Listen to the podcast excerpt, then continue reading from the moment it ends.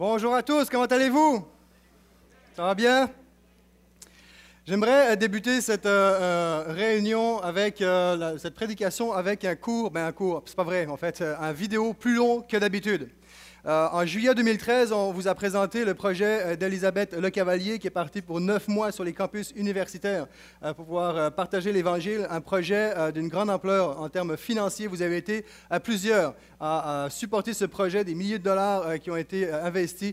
Donc, je crois qu'il est, juste de, vous présenter ce vidéo en guise de compte rendu, en étant conscient qu'il dure quand même assez longtemps. On parle d'une dizaine de minutes. Donc, ne voyez pas ce vidéo comme un clip supplémentaire humoristique pour supporter un point du message. C'est réellement un compte rendu que nous aimerions simplement vous communiquer. Donc, sans plus tarder, on vous euh, fait part de ce euh, compte rendu via euh, le vidéo. Merci.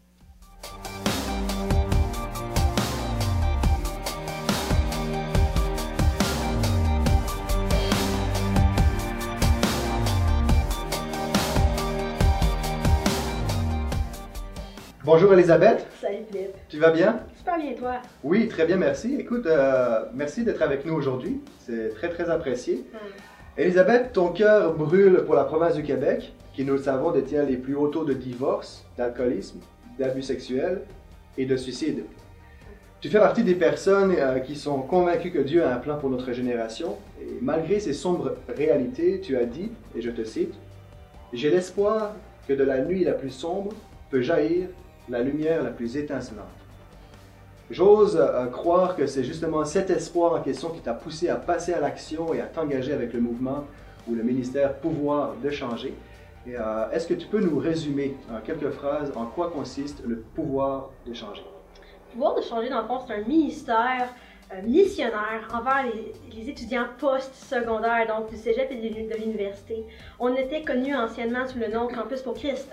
Euh, puis nous rêvons au jour où aucun étudiant va graduer sans avoir interagi avec le message transformateur de Jésus. Donc c'est vraiment ça notre vision et Bill Bright, notre fondateur, a déjà dit changer le campus, changer le monde. Hmm, De sorte que si on néglige notre- le campus, on néglige ultimement notre avenir. belle vision. Euh, en, juillet, en juillet 2013, euh, nous présentions ce projet dans lequel tu t'engageais pour une année scolaire à temps plein. Euh, financièrement, on va se dire les vraies choses, ce fut un défi de taille puisque tu devais récolter la somme de 34 000 dollars avant le 12 août 2013. Y es-tu parvenu? Et si oui, temps? Presque, je suis presque parvenue dans le fond. Euh, J'ai atteint 96% en septembre, ce qui est quand même extraordinaire. Ça m'a pris un peu plus de temps pour récolter les derniers 4%. Euh, donc j'ai vraiment terminé officiellement en décembre. D'accord, félicitations. Comment, comment te sens-tu euh, après neuf mois, tu arrives tranquillement à la fin de ton programme, après neuf mois de service à temps plein sur les campus, comment est-ce que tu te sens? Euh, je me sens encouragée. Je pense que c'est difficile de ne pas l'être avec tout ce qui se passe sur les campus en ce moment.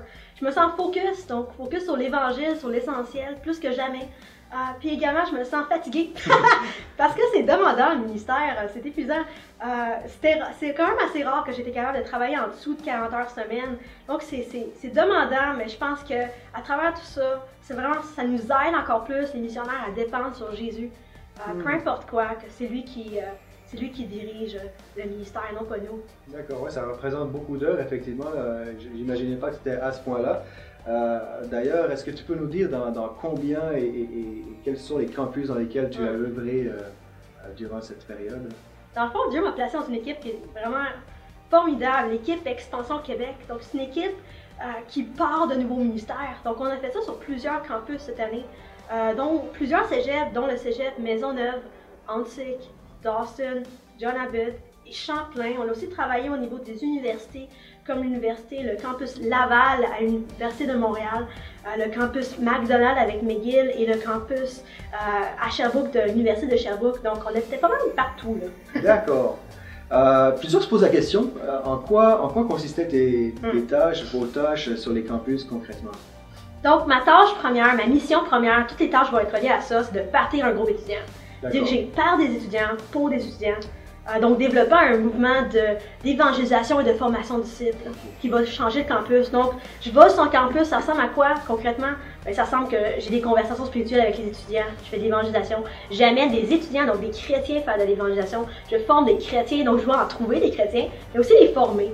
Euh, donc, sur tout ce qui est de leur relation avec Dieu, de comment partager leur foi, est-ce qu'ils sont capables d'être des leaders, donc les, faire développer leur leadership. Je fais aussi de la stratégie, de la planification de mouvement.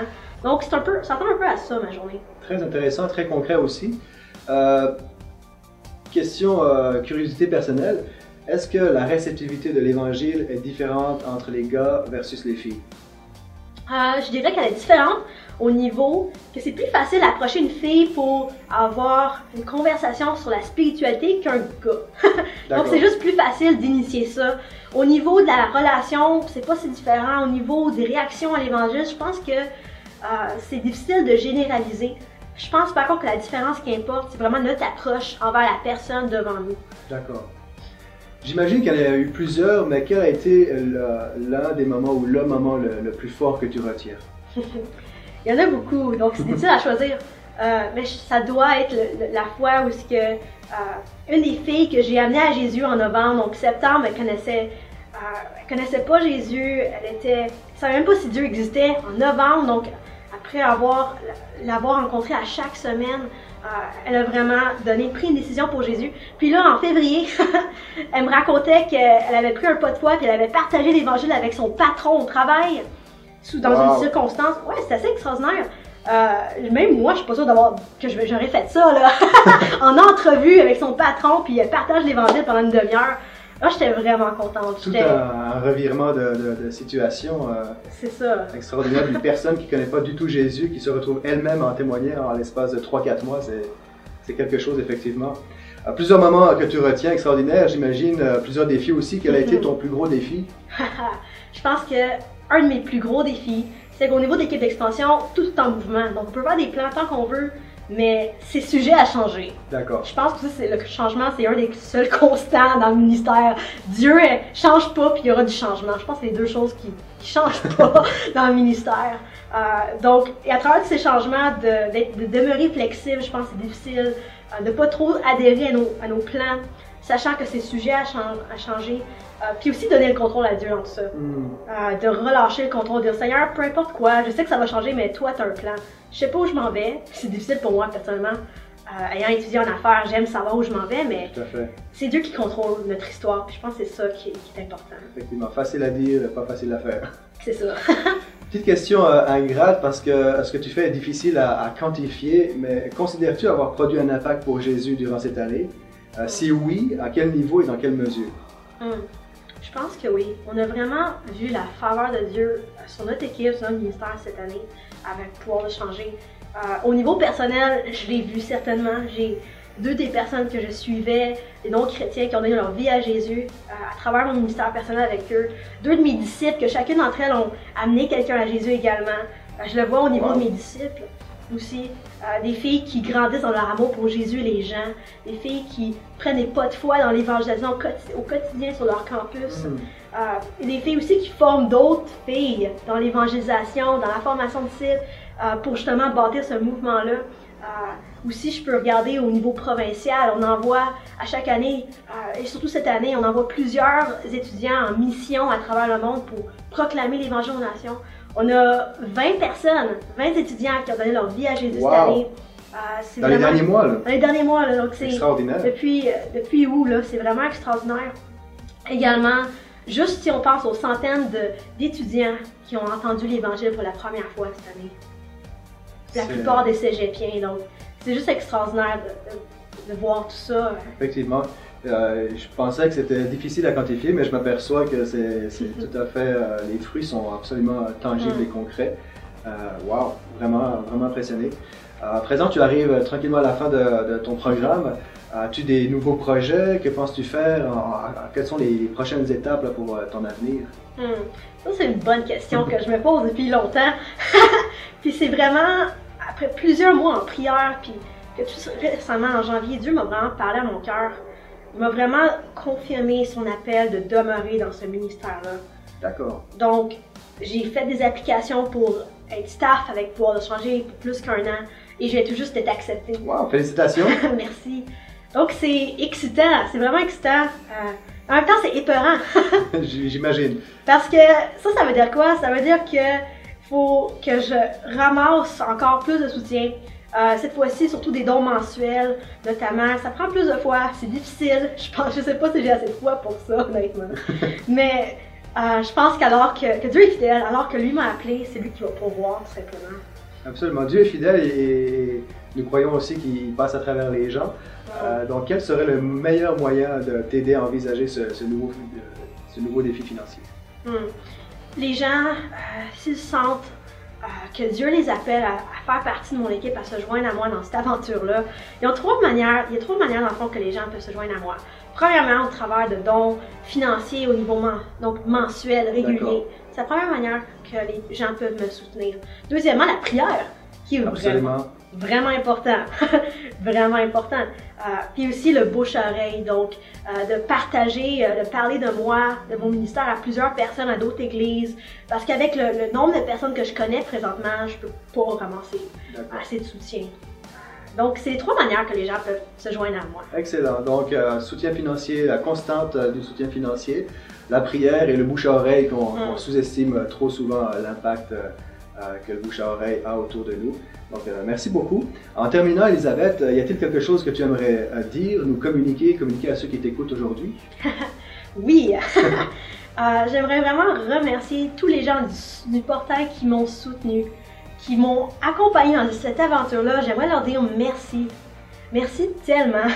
merci pour votre générosité. Merci pour vos prières, vos emails de, de vos courriels de prière. Merci pour votre encouragement. Merci pour les high five dans le corridor. Merci Yes. euh, je pense que sans vous, j'aurais jamais été capable de passer à travers tout ça. Euh, c'est vraiment Dieu qui vous a utilisé pour m'envoyer dans cette mission-là. Donc, j'aimerais vraiment leur dire un gros merci. Écoute, on, on reçoit des remerciements, mais c'est nous qui te remercions aujourd'hui euh, pour l'inspiration que tu es, pour ton engagement, ton obéissance. C'est vraiment une source d'inspiration euh, pour plusieurs dans, dans tout ce que tu fais. On te félicite. On te souhaite le meilleur euh, succès accompagné de toute la faveur de Dieu Mm. sur euh, chaque étape euh, que tu auras à franchir dans les projets qui sont devant toi. Donc, félicitations et on, on est avec toi. Merci. Merci beaucoup, ça fait plaisir. Merci à toi.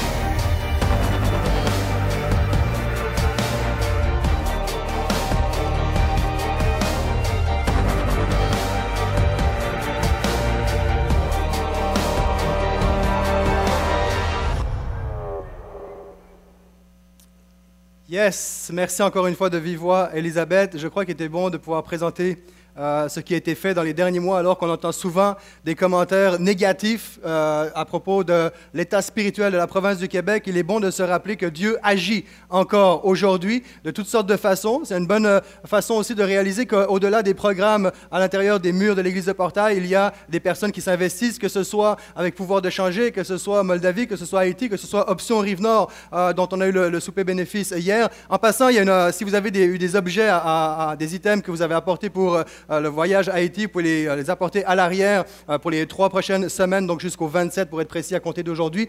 Donc tout ça pour dire Dieu agit, Dieu est présent et, je suis vraiment euh, très heureux que les, les adolescents soient euh, avec nous aujourd'hui. Est-ce qu'on peut les accueillir encore une fois? Euh, C'est vraiment précieux de vous avoir avec nous ce matin. Je crois euh, profondément en l'utilité euh, et la pertinence du ministère et le mouvement pouvoir de changer. Je crois euh, que la Bible peut se résumer en trois mots. Je crois que c'est ces trois mots euh, qui ont le pouvoir de changer le cœur et les gens. Je crois euh, que ce qui peut changer le monde s'appelle en cinq lettres. Cinq lettres dont la Bible a consacré un chapitre complet de 13 versets. Et j'ai nommé ces cinq lettres, qui est le titre du message, ces cinq lettres comme étant le dénominateur commun de notre vie, de tout ce qui touche de près ou de loin, en mal ou en bien à notre vie. C'est ce que je nomme le dénominateur commun. Et selon l'absence ou la présence euh, de ce dénominateur-là, eh bien, notre vie peut ressembler soit à un cauchemar ou peut réellement prendre euh, une, une allure de, de- vraiment être, notre vie peut être réellement remplie d'un espoir incomparable. Et ce mot de cinq lettres se nomme amour. Je veux parler de l'amour. Je crois qu'il n'y aurait pas, une, vie complète ne serait pas suffisante pour parler de l'amour. Je ne parle pas d'une série de messages. Je parle d'une vie. Une vie ne serait, ne serait pas suffisante pour parler de l'amour de Dieu. Je crois qu'ici, il y a des personnes qui ont un déficit d'attention, mais je suis convaincu que chacun ici présent a un déficit d'affection.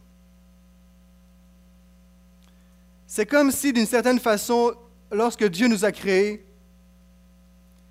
c'est comme si, d'une certaine façon, il nous avait créés avec euh, un défaut de fabrication, qui est un besoin d'aimer et d'être aimé.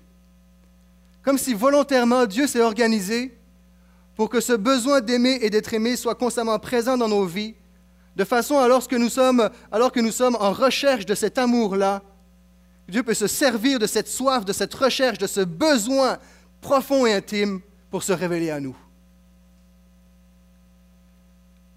J'aimerais juste poursuivre, euh, juste avant de poursuivre la prédication, juste dire un, mot de prière. Seigneur, je veux, me présenter devant toi ce matin et sans déployer des talents oratoires, Seigneur, ou performances verbales ou quoi que ce soit, je prie que tel que je suis, avec les imperfections, Seigneur, euh, qui, me, qui me concernent, Seigneur, que tu puisses révéler ton amour dans ce lieu.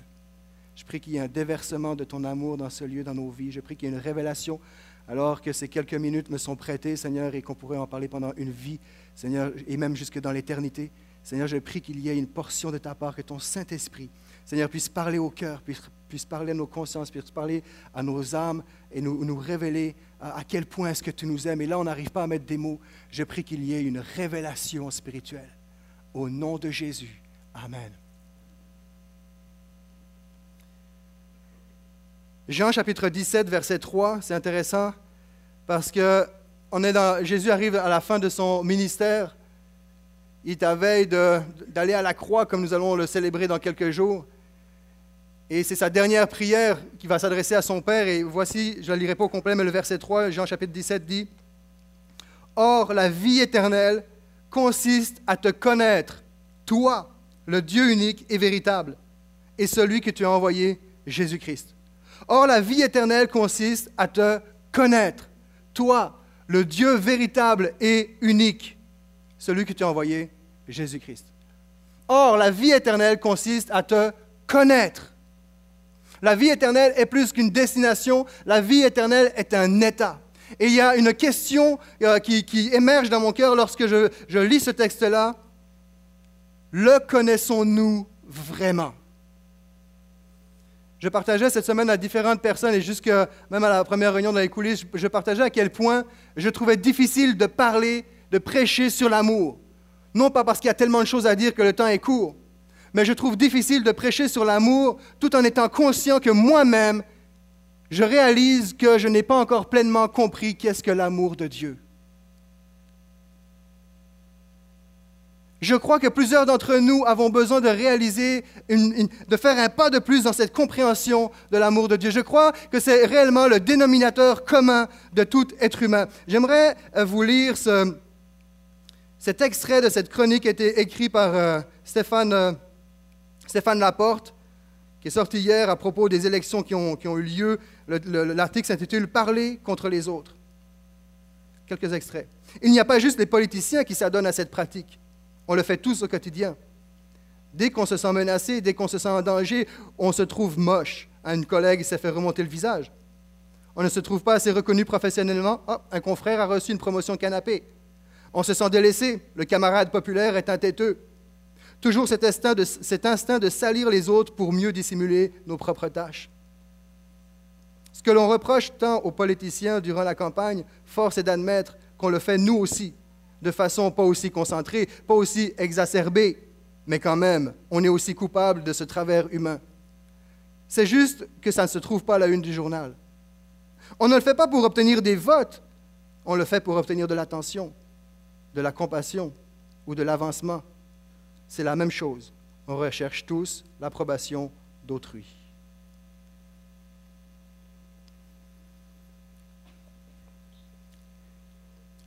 Avez-vous remarqué le nombre de fois où nous avons rendu service à quelqu'un, offert un cadeau, posé un geste, dit une parole, entrepris quelque chose dans le but de recevoir de l'affection en retour? Nous sommes tous, à plus ou moins différents degrés, nous sommes tous préoccupés par notre estime personnelle et notre estime personnelle, tous, est reliée à ce que les autres pensent, sans exception. Nous avons tous ce besoin d'aimer et d'être aimés. Il y a des personnes parmi nous qui vivent dans un isolement, qui sont tombés dans un, mode de solitude et d'isolement. Pourquoi? Parce que vous avez été tellement blessés que c'est devenu un mode de vie, de protection pour pouvoir vous protéger afin de ne pas être blessé à nouveau. Une crainte. Le plus grand désir que nous avons, c'est d'être aimé et d'être aimé. Et l'une des plus grandes craintes de l'être humain, c'est d'être rejeté. Et aussitôt que quelqu'un n'arrive pas à s'insérer dans un groupe ou dans un autre, la première chose qui est remise en question, c'est sa valeur de soi, c'est sa valeur de lui-même. Il y a des hommes et des femmes euh, qui sont prêts même à, s'engager avec un partenaire, entre guillemets, qui sont beaucoup plus des agresseurs. Je ne parle pas ici d'un agresseur, d'un viol dans un parking, mais je parle, il y a des personnes qui sont prêtes à vivre leur vie avec un partenaire agresseur, verbalement, psychologiquement et physiquement même, parce que le besoin d'être aimé est tellement plus fort que la souffrance elle-même causée par l'agresseur en question. Et souvent, ce sont des personnes, ces personnes qui se, se trouvent dans cette situation, peut-être que c'est votre cas, vont demeurer dans cette situation-là, vont même, dans certains cas, protéger ce partenaire agressant, agressif. Parce que, et la raison pour laquelle euh, vous restez dans cette situation-là, c'est parce que l'estime que vous avez de vous-même est tellement mauvaise. Il y a un sentiment d'indignité. Euh, je ne peux pas, je ne suis pas assez bon ou assez bonne pour être aimé, donc euh, c'est tout ce qui me reste et je suis prêt à, à supporter ça parce que j'ai tellement besoin de recevoir cet amour-là. Il y a trop d'hommes, il y a trop d'hommes qui exigent une vie sexuelle de la part des femmes comme preuve d'amour. Il y a trop de femmes qui se livrent sexuellement, qui livrent leur corps dans l'espoir de recevoir cet amour. Et je suis content qu'il y ait des, adolescents parmi nous, et ça touche tout le monde, de l'ado jusqu'à l'adulte. Je crois que j'aimerais, je sais pas, je crois, je veux simplement te dire ce matin que cet amour que tu recherches se trouve à nulle part d'autre qu'en Jésus-Christ. C'est Jésus qui t'aime d'un amour parfait. Et tu mérites beaucoup mieux que de demeurer avec quelqu'un qui te méprise, qui t'insulte, qui t'humilie, qui se moque de toi en plein public. Tu mérites beaucoup plus, de, beaucoup plus que ça. Parce que Dieu t'a créé, Dieu t'a aimé, Dieu a envoyé son Fils pour toi. Tu es particulièrement précieux, précieuse pour Dieu. Tous nos gestes et nos mouvements sont motivés par l'amour, jusqu'au dernier article qui est sorti hier dans la presse, on le voit. C'est l'une des raisons pour laquelle Facebook est tellement populaire, et j'ai rien contre Facebook, je suis moi-même sur Facebook. Mais c'est l'une des raisons pour laquelle Facebook est tellement populaire, parce qu'on met un post, on met quelque chose et quelqu'un écrit j'aime. Et lorsqu'on voit ce j'aime, et parfois on va regarder, pas parfois, on va dire les vraies affaires, on va regarder combien j'ai eu de likes à tel post.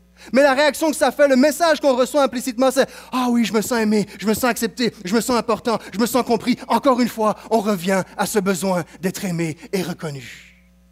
Peu importe qui, que vous soyez un, chef d'entreprise, que vous soyez un ouvrier, que vous soyez noir, blanc, que vous soyez un ado ou un adulte, nous sommes tous déficit, avec un déficit d'affection.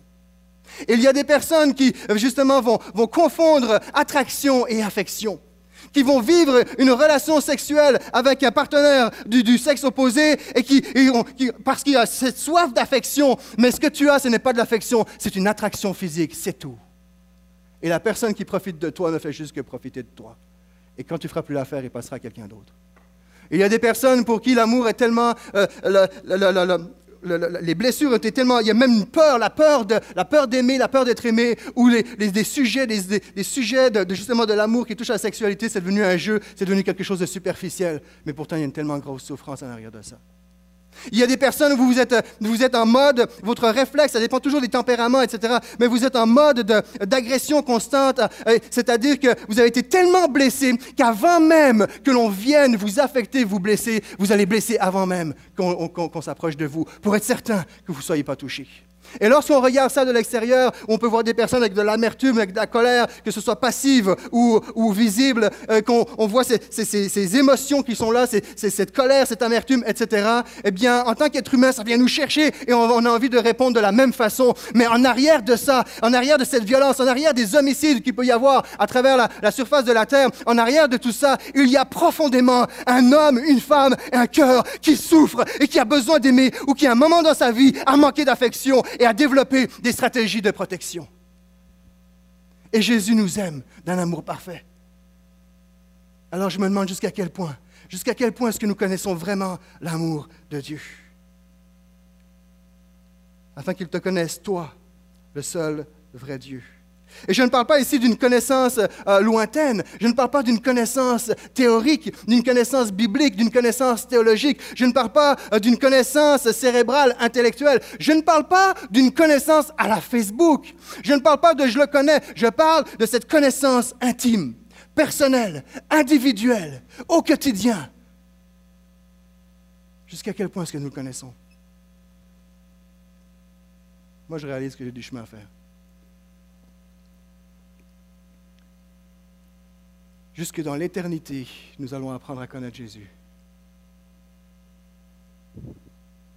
Si Dieu, si Jésus est venu présenter le seul et unique vrai Dieu que la Bible mentionne, dans ces trois mots qui peuvent changer le monde, les trois mots que la Bible, la Bible peut être résumée dans ces trois mots qui peuvent changer le monde, et ces trois mots sont Dieu est amour.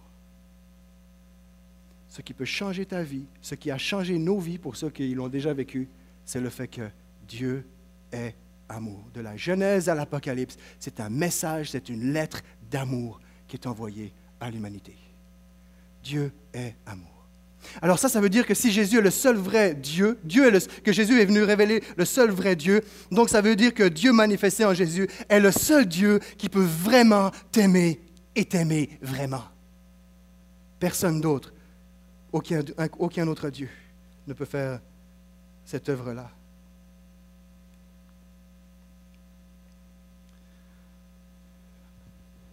Je crois que Dieu nous aime d'un amour farouche. Je crois que Dieu est prêt à faire la guerre pour protéger nos vies, et il l'a fait jusqu'à livrer sa propre vie. Je crois que Dieu peut révéler ce matin à plusieurs d'entre nous à quel point il nous aime. Non pas en fonction de nos mérites, en fonction de nos acquis, en fonction de nos avoirs. Et la question qu'on pourrait se poser, jusqu'à quel point est-ce que nous le connaissons vraiment? Connaissons-nous vraiment son amour? Je vais poser la question autrement. Comment réagirions-nous comment est-ce que nous nous comporterions, quelle serait notre perception, notre connaissance, notre compréhension de l'amour de Dieu si, du jour au lendemain, il y a une mise à pied? Si, du jour au lendemain, tu perds ta réputation. Si du jour au lendemain, tu perds ton apparence physique. Si du jour au lendemain, tu perds tes amis. Si du jour au lendemain, tu te retrouves avec un conjoint amputé d'une infirmité à, vie. Ou si du jour au lendemain, tu te trouves à avoir perdu un être cher proche de toi. Comme, quelle serait notre perception de l'amour de Dieu? Jusqu'à quel point est-ce qu'on pourrait encore dire, je crois que Jésus m'aime, que Dieu m'aime en Jésus-Christ? Jusqu'à quel point? J'aimerais qu'on puisse aller complètement ailleurs dans 1 roi chapitre 18, le verset 24. C'est l'événement où Élie, un prophète que, que j'affectionne particulièrement, va, va, mettre au défi euh, des centaines de, faux prophètes et le feu va descendre du ciel. Et j'aimerais qu'on s'arrête quelques instants à, cette, euh, à cet événement-là. En fait, on va, on va poursuivre sur cet événement. 1 roi chapitre 18, verset 24. Puis vous invoquerez votre Dieu, c'est le défi qui est lancé par Élie. Et moi, j'invoquerai l'Éternel, le Dieu qui répondra en faisant descendre le feu c'est celui-là qui est Dieu. Tout le peuple répondit, D'accord, d'accord, c'est bien. Élie est en train de confronter les faux dieux, est en train de, sa mission à ce moment-là, c'est de démontrer qui est le vrai Dieu. Alors que nous sortons à peine d'une campagne électorale où chacun nous avons dû voter euh, pour le parti de notre choix, je crois que jour après jour, nous sommes appelés à voter pour le Dieu que nous voulons servir.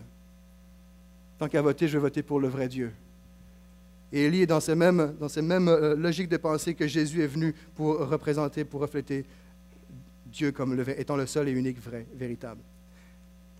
Les versets 37 et 39. il fait sa prière. Réponds-moi, Éternel, réponds-moi, afin que ce peuple sache que c'est toi, Éternel, qui es le vrai Dieu, et c'est toi qui veux ramener leur cœur à toi comme autrefois. Le verset, 39, le verset 38, on ne lit pas, c'est le feu qui tombe du ciel. Le verset 39, on voit la réaction du peuple. Quand le peuple vit cela, donc il voit le feu tomber, tous tombèrent le visage contre terre en s'écriant C'est l'Éternel qui est Dieu, c'est l'Éternel qui est Dieu, c'est l'Éternel qui est Dieu. je comprends. tu, viens de voir le, ciel, le feu tomber du ciel, c'est sûr que c'est l'Éternel qui est Dieu.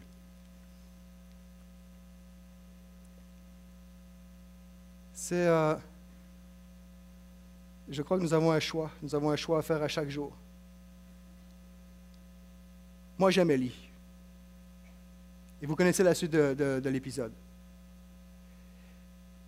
Élie, là, il prie, le feu tombe du ciel. La puissance de Dieu se manifeste comme rarement dans l'histoire de l'humanité. Incroyable. Et parallèlement, quelques instants après, il y a la menace de la fameuse Jézabel. Si demain je ne suis pas morte à cette heure-ci, si tu n'es pas mort à cette heure-ci, qu'il me soit fait euh, ce que je prévois de te faire, à cette heure-ci, à la même heure, tu vas mourir, je vais te tuer. Je m'en viens, je, vais, te tuer pour ce que tu as fait. Et Élie vient le voir, le feu du ciel tomber. Il est, il est envahi par, par une, par l'intimidation qui lui est lancée, par l'assaut qui lui est lancé, il va partir, il va s'enfuir, nous allons le voir tantôt. Mais au même moment, au même moment où le feu du ciel tombe, au même moment de façon de parler, alors que le feu du ciel tombe, la foi d'Élie est en chute libre. C'est on va, lire déjà le verset quand il va, prendre la fuite, au verset, le chapitre 19, 1 roi chapitre 19, verset 3. Élie prit peur et s'enfuit pour sauver sa vie, puis il s'enfonça dans le désert après avoir marché toute une journée. Il s'assit à l'ombre d'un genêt isolé et demanda la mort. C'en est trop, dit-il. Maintenant, Éternel, prends-moi la vie, car je ne vaux pas mieux que mes ancêtres. Le verset 5, je vous le lis. Il se coucha et s'endormit sur le genêt. Soudain, un ange le toucha et lui dit, Lève-toi et mange. Je prie que ce message fasse l'effet, euh, ait le même effet que l'ange a eu sur la vie d'Élie. Je prie que ce message soit comme euh, de la part de Dieu, lève-toi et mange. Si ce matin tu es dans la détresse, si ce matin tu es atterri, si ce matin tu as fui, si ce matin tu n'es plus capable de faire quoi que ce soit, de plus capable d'avancer, je prie que ce message puisse te, relever, te réconforter euh, puissamment. Je reviens à la foi d'Élie. Élie avait la foi dans la puissance de Dieu. Il avait la foi que Dieu avait la puissance de faire descendre le feu sur le sacrifice qu'il présentait. Mais oh, euh, quand je dis que la, foi d'Élie est en chute libre, c'est qu'il avait perdu sa foi dans l'amour de Dieu. C'est une chose d'avoir la foi dans la puissance de Dieu, mais jusqu'à quel point est-ce que nous avons une foi dans l'amour de Dieu? Prise 2. On revient à la scène en arrière. Et, lorsque je dis ça, il n'y a aucune arrogance parce que oh, moi, en tout cas, j'aurais, jamais fait mieux que, ce qu'Élie a fait. Parce qu'il y a toute une dynamique aussi où, spirituellement, psychologiquement, physiquement, il est drainé. Il y a, une, vulnérabilité naturelle qui est là. Il y a des enjeux spirituels qui sont là. Et je ne veux pas rentrer en détail dans cet aspect-là. Donc, il y a une réalité qui est là. Mais admettons maintenant que, nous puissions faire prise d'eux. Élie a la foi dans la puissance de Dieu pour que le feu descende. Mais voilà qu'il maintient sa foi dans l'amour de Dieu. Menace de Jézabel. Ah ouais? OK. Bien. Moi, je sais assez, je connais suffisamment mon Dieu pour savoir que soit il va te pulvériser avant de, te rendre à moi, il va s'organiser pour que tu ne puisses pas porter la main sur moi, et au pire des cas, si tu portes la main sur moi, je connais tellement mon Dieu que je sais où je m'en vais. Sécurité absolue. La foi dans l'amour de Dieu. Lorsqu'on est dans l'amour de Dieu, tout ce qui est estime, confiance, etc., il y a une assurance, il y a une force, il y a une sécurité, il y a une joie, il y a une paix, peu importe les circonstances. Et, vous me connaissez suffisamment maintenant pour savoir à quel point j'aime la puissance de Dieu, j'aime voir Dieu agir, j'aspire à ça. Mais je, réalise plus j'avance dans ma vie que je ne veux pas délaisser ça, je ne veux pas délaisser cette, cette, soif pour ça. Mais plus j'avance dans ma vie, je réalise, Seigneur, ce que j'ai besoin, c'est d'avoir la foi dans ton amour qui enverrait contre tout, peu importe les circonstances, tu vas prendre soin de moi. Et Élie, dans sa foi, il a, euh, dans l'amour de Dieu. Et je crois que Élie, Dieu est en train d'apprendre quelque chose à Élie qu'il n'avait pas appris jusqu'à présent. Il, est en train de rentrer dans une école qu'il n'avait pas encore découvert jusqu'à présent. Voyez-vous sa réaction? C'est qu'il dit maintenant, maintenant, puis il y a des gens qui vont même, on parle de, manque d'amour, il y a des gens qui vont même s'enlever, se suicider parce qu'il y a ce déficit d'attention, ce déficit, pas d'attention, mais d'affection, ce, besoin d'amour, et, se sentent rejetés de toutes sortes de, façons, et vont même jusqu'à se mettre une corde autour du cou, peu importe le moyen, vont s'enlever la vie. Et Élie se trouve à ce moment-là, il, veut, disparaître, il veut complètement euh, disparaître de, de la map.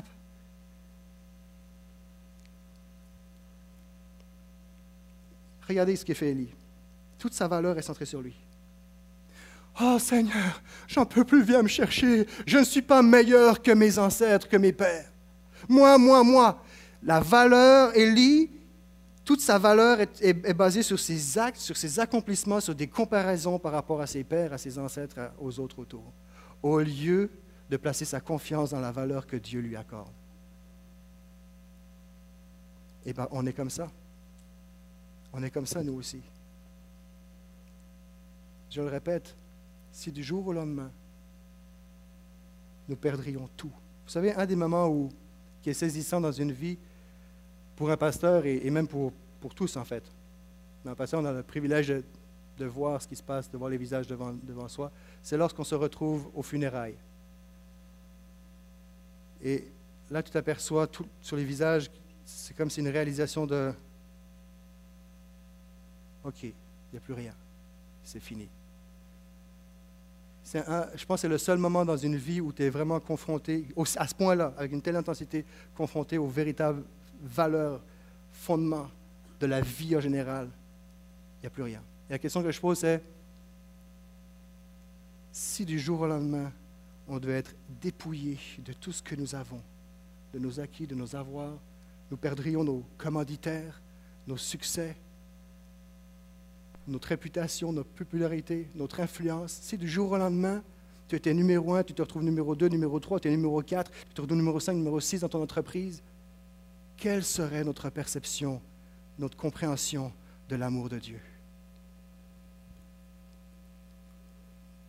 Et ce qui me frappe dans ce texte-là, dans ce texte-là, c'est que Dieu aurait pu, il voit l'état d'Élie, de son serviteur. C'est Dieu il aurait pu, bang! Lève-toi et mange. Et là, là en passant, il y a, tout, un, processus, un principe là, pour, au niveau de la, dépression, etc., de juste euh, du repos puis se nourrir. Mais il aurait pu, après, après s'être reposé, après un bon steak, les protéines vont faire leur effet, la puissance de Dieu se manifeste. Ah, c'est reparti! Emmenez-vous les autres faux prophètes. Non! Il aurait pu, c'est Dieu, il aurait pu le relever, il aurait pu le guérir, il aurait pu relever son estime, il aurait pu instantanément, bing bang, paf, c'est fini, pas. Mais non, il dit au lieu de ça, il dit, lève-toi et marche. Il va l'amener, il au mont Horeb, au mont Sinaï, au même endroit où Moïse a reçu la révélation de Dieu. C'est là qu'il va l'amener, ça va prendre 40 jours. Mais Dieu est plus intéressé au processus qu'au terminus. Dieu est en train de faire quelque chose dans la vie d'Élie. C'est terrible de voir les dégâts qu'il peut y avoir dans la vie d'un être humain lorsqu'il y a tellement ce manque d'amour, qu'il n'y a pas cette révélation de l'amour de Dieu. Je parlais de, relations sexuelles, quelqu'un a mentionné ceci, et, euh, si je ne me trompe pas, c'est Irvin, euh, Raphaël euh, qui a écrit un, livre avec pouvoir de changer qui, m'a beaucoup parlé. Et il dit ceci, il l'acte, lorsque l'acte sexuel est un acte d'amour, c'est un don. Lorsque l'acte sexuel est un substitut à l'amour ou quelque chose qui remplace l'amour, c'est un piège. C'est fou les dégâts que ça peut faire. On revient à Élie. On va aller avec lui. Il va marcher jusqu'au mont Horeb. Chapitre 19, versets 11 et 13. L'Éternel dit, Sors et tiens-toi sur la montagne devant l'Éternel. Et voici que l'Éternel passa. Devant lui soufflait un vent si violent qu'il fendait les montagnes et fracassait les rochers. Mais l'Éternel n'était pas dans l'ouragan. Après l'ouragan, il y eut un tremblement de terre, mais l'Éternel n'était pas dans ce tremblement de terre. Après cela, il y eut un feu, l'Éternel n'était pas dans ce feu. Enfin, après le feu, ce fut un bruissement doux et léger, ou un murmure doux et léger selon les versions bibliques. Dès qu'Élie l'entendit, il se couvrit le visage d'un pan de son manteau et sortit se placer à l'entrée de la grotte. Et voici, quelqu'un s'adressa à lui.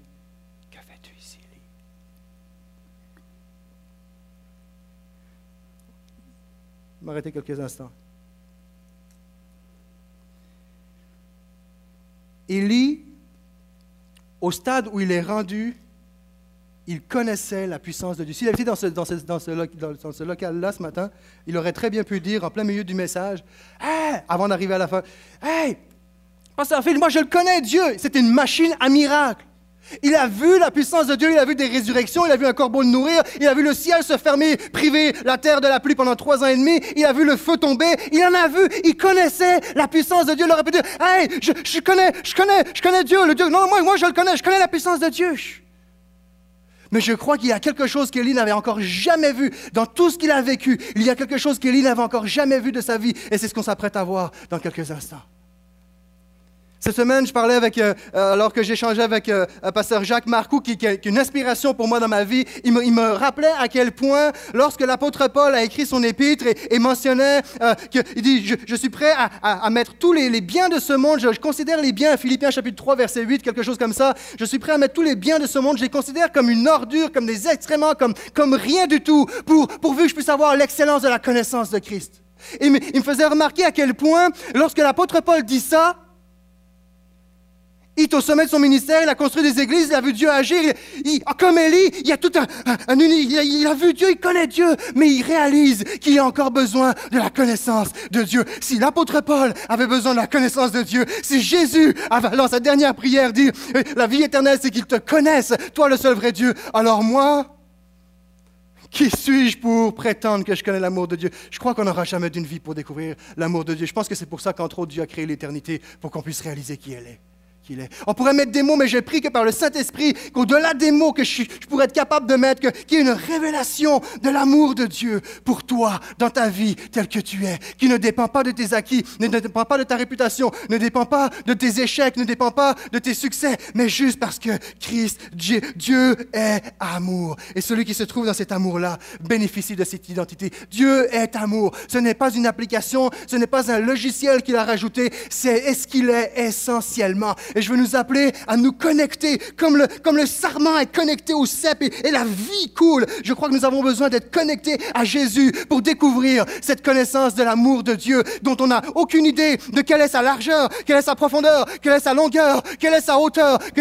dans, chaque aspect de nos vies, l'amour la, de Dieu est là et couvre et tout ce dont nous cherchons se trouve en Jésus. Et ça, c'est juste dans sa présence qu'on peut le découvrir. Juste une des façons principales, c'est dans sa présence. Nous avons besoin de cette révélation. Nous avons besoin de nous abandonner à Dieu parce que c'est beaucoup plus qu'une réalité intellectuelle. Et Élie est en train de, de, il est en veille de découvrir quelque chose après tout ce qu'il a vu qu'il n'avait jamais vu jusqu'à présent. Dieu se manifeste à lui. Le vent, il n'est pas dans le vent. Tremblement de terre, il n'est pas dans le tremblement de terre. Le feu, il n'est pas, pas dans le feu. C'est particulier parce que toutes ces manifestations-là, ont été, à quelques reprises dans les pages bibliques, des moyens par lesquels Dieu avait choisi de manifester sa présence. Quelques versets avant, on le voit, il manifeste sa présence en faisant tomber le feu du ciel, le vent, le tremblement de terre. Et pourtant, il ne choisit ni l'ouragan, ni le tremblement de terre, ni le feu pour se révéler à Élie.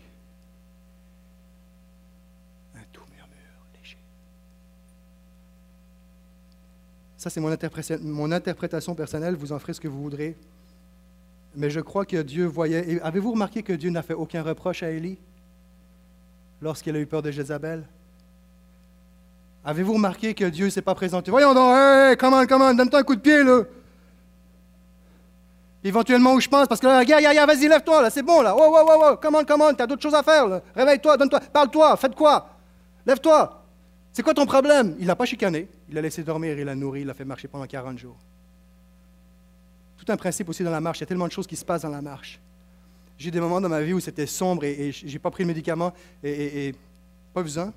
Il y a des moments dans ma vie, parce que la plupart des psychologues, quasiment tous les psychologues, une des premières prescriptions qu'ils vont donner, c'est prends une marche, une heure de marche par jour. C'est simple, hein? marcher, c'est l'exercice le plus simple de la vie qui puisse exister quand on peut le faire, évidemment. Marche. Je pense que pendant cette marche-là, il y avait quelque chose qui se passait en Dieu.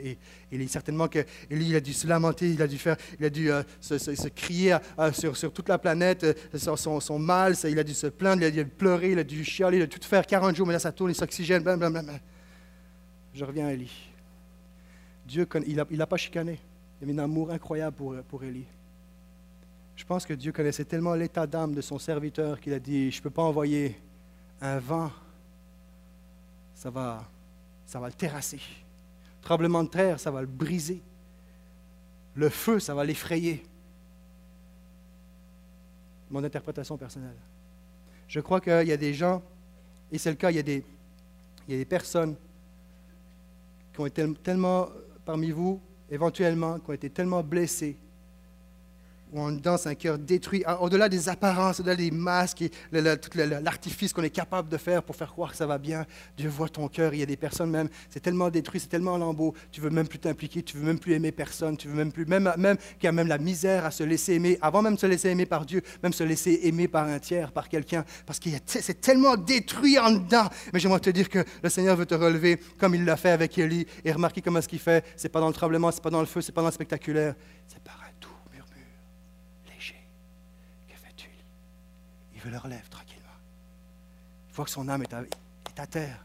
Et ce que je vois dans ce texte-là, c'est la douceur, c'est l'élégance, c'est le, côté gentleman de Dieu, c'est cette puissance de Dieu manifestée dans la douceur, c'est ce respect. Il est en train de, chuchoter. Il dit Élie, et il ne l'amène pas n'importe où, il l'amène au mont Horeb, 40 jours au mont Horeb. Pourquoi? Parce qu'il y, a, quelque chose qui s'est passé, il y, a, un élément ici à saisir où, c'est là que Moïse a reçu la révélation de Dieu, comme de quoi Dieu n'abandonnerait pas son peuple, qui faisait alliance avec. C'est comme s'il l'amène à la source, il l'amène, il l'amène proche de son cœur. Et, là, il commence à lui parler, je ne t'abandonnerai pas, l'amour que j'ai pour toi est un amour éternel. Et j'aimerais te dire ce matin que l'amour que Jésus a pour toi est un amour éternel. Peut-être que comme Ellie ce matin, vous sentez tout, est, tout est perdu. Peut-être vous êtes même à la retraite, tu, te sens complètement inutile et tu dis c'est fini pour moi, il n'y a plus rien à faire. J'ai envie de te dire que Dieu a dit que fais-tu? Je vais te relever. Je vais souffler doucement sur la flamme qui veut s'éteindre. Et je ne permettrai pas qu'elle s'éteigne. C'est ce que je vois dans cette, dans cette dimension, dans cette relation. Et dans la caverne, il y a des moments dans notre vie, il y a tellement, alors qu'on veut connaître l'amour plus profondément. Juste une petite parenthèse avant que les musiciens commencent à me rejoindre. Je crois qu'il y a des moments où on a besoin de s'enfermer dans la caverne.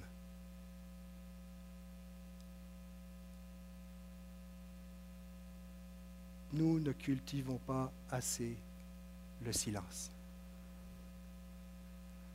Tout va vite, tout de suite si nous voulons une révélation intime de la connaissance de l'amour de Dieu, il faut réellement apprendre à développer cette capacité à faire silence dans la caverne de ta vie, juste Dieu et toi.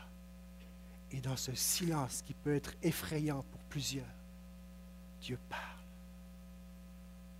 Oh, j'aime, la puissance de Dieu dans toute sa splendeur, mais le silence, Dieu parle. Je prie que ce matin, Dieu te parle. Je prie que ce matin, Dieu te relève. Je prie que ce matin, Dieu se révèle. Je prie qu'aujourd'hui, Dieu fasse son œuvre. Ce n'est plus le feu du ciel qui descend aujourd'hui. Les disciples sont, et je termine, le disciple sont en route avec Jésus. Il y a une ville qui ne veut pas accueillir Jésus, Samarie. Veux-tu qu'on fasse descendre le feu du ciel? Jésus dit non, je ne suis pas venu pour détruire pour apporter la destruction, je suis venu pour sauver. Ce n'est pas le feu du ciel qui est descendu depuis, c'est le Fils de Dieu qui est descendu, qui a donné sa vie pour toi et pour moi. Et toute notre identité, toute la soif que nous avons d'être aimés, d'aimer et d'être aimés se trouve essentiellement, principalement en Jésus. De l'ado à l'adulte, je t'encourage à rechercher la présence de Jésus. 1 Jean chapitre 4, versets 8 et 9. Qui n'aime pas n'a pas connu Dieu, car Dieu est amour. Voici comment Dieu a démontré qu'il nous aime. Il a envoyé son Fils unique dans le monde pour que par lui nous ayons la vie. Je vous invite à vous lever, s'il vous plaît. Vous savez, on peut,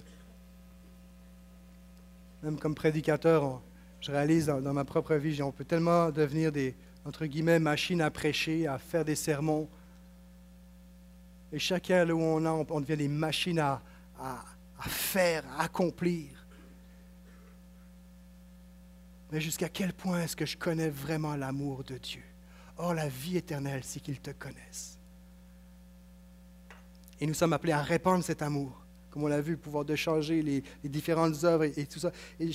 Continuons, continuons la mission, continuons l'œuvre de Dieu, de, révéler ce Dieu d'amour. Et, il y a des, personnes, que ce soit sur le campus, que ce soit à l'école. Je connais, je connais une jeune dans, son secondaire qui a tout un impact sur une personne qui, pour elle, son manque d'amour est tellement fort que la seule personne à qui elle peut s'adresser, c'est, sa grand-mère parce que, ou son grand-père, parce que, parce que c'est, à, elle qui peut, à lui qui peut s'adresser. Et, cette personne qui est, chrétienne, qui en, secondaire, veut, veut, toucher son cœur, ne sait pas comment faire, ne veut pas la brusquer parce qu'elle est consciente que c'est fragile, c'est intense, et commence à prier pour cette jeune-là et pour son ami, et voilà un moment donné, boum, c'est elle-même, c'est la jeune. Au fait, qu'est-ce que tu en penses, toi, du fait que je parle à mon grand-père? La porte grande ouverte de même. Et avec beaucoup de douceur, arrive et dit, écoute, moi, je pense que c'est peut-être pas la meilleure personne qui, qui, pourrait t'écouter. Même pour elle, ça serait tellement difficile de nous voir souffrir si ah, ah, on, partirait on, accepterait la, logique qu'il soit vivant. Et là, son cœur commence à sourire. Écoute, moi, je t'encourage juste, commence à parler à Jésus. Commence à parler à Jésus. Donc nous avons chacun là où tu es, que tu sois un ado, un adulte, peu importe où est-ce que nous nous trouvons, nous pouvons répandre l'amour de Jésus. Mais essentiellement, et en fait il n'y a pas de mais, c'est qu'il n'y a pas un qui va sans l'autre, mais en même temps, simultanément, nous avons besoin d'avoir une révélation fraîche de l'amour de Dieu. Et c'est dans cette mesure-là que nous allons grandir, que nous allons croître et que nous allons pouvoir avoir un impact autour de nous. Avant d'avoir un impact sur des milliers de personnes, commençons à avoir un impact sur nos voisins, sur notre entourage, nos collègues, nos, nos chums à l'école, nos, amis, quand je dis nos chums, nos amis en général. Alors que les yeux sont fermés, j'invite simplement ce matin, s'il y a quelqu'un qui, veut juste se connecter à l'amour de Dieu, j'aimerais te dire, Jésus est mort pour toi. Je veux nous encourager à nous abandonner dans la, à nous abandonner dans cet amour qui est celui du Fils. Fils de Dieu. Je sais que juste, l'idée de te laisser aimer peut être effrayant pour certains. Juste t'inviter à, croire simplement que, que Dieu t'aime, que Jésus t'aime. Est-ce qu'il y a des gens ici qui veulent simplement connecter pour la première fois, dire Seigneur, moi, je, crois que, Seigneur Jésus, je crois que tu es le Fils de Dieu. Je crois que tu es celui qui peut me combler. Tu es le seul vrai Dieu. Est-ce qu'il y a des gens ici qui veulent lever leurs mains et dire je vais accepter ce Jésus dont j'entends parler ce matin, qui m'aime inconditionnellement jusqu'à donner sa vie.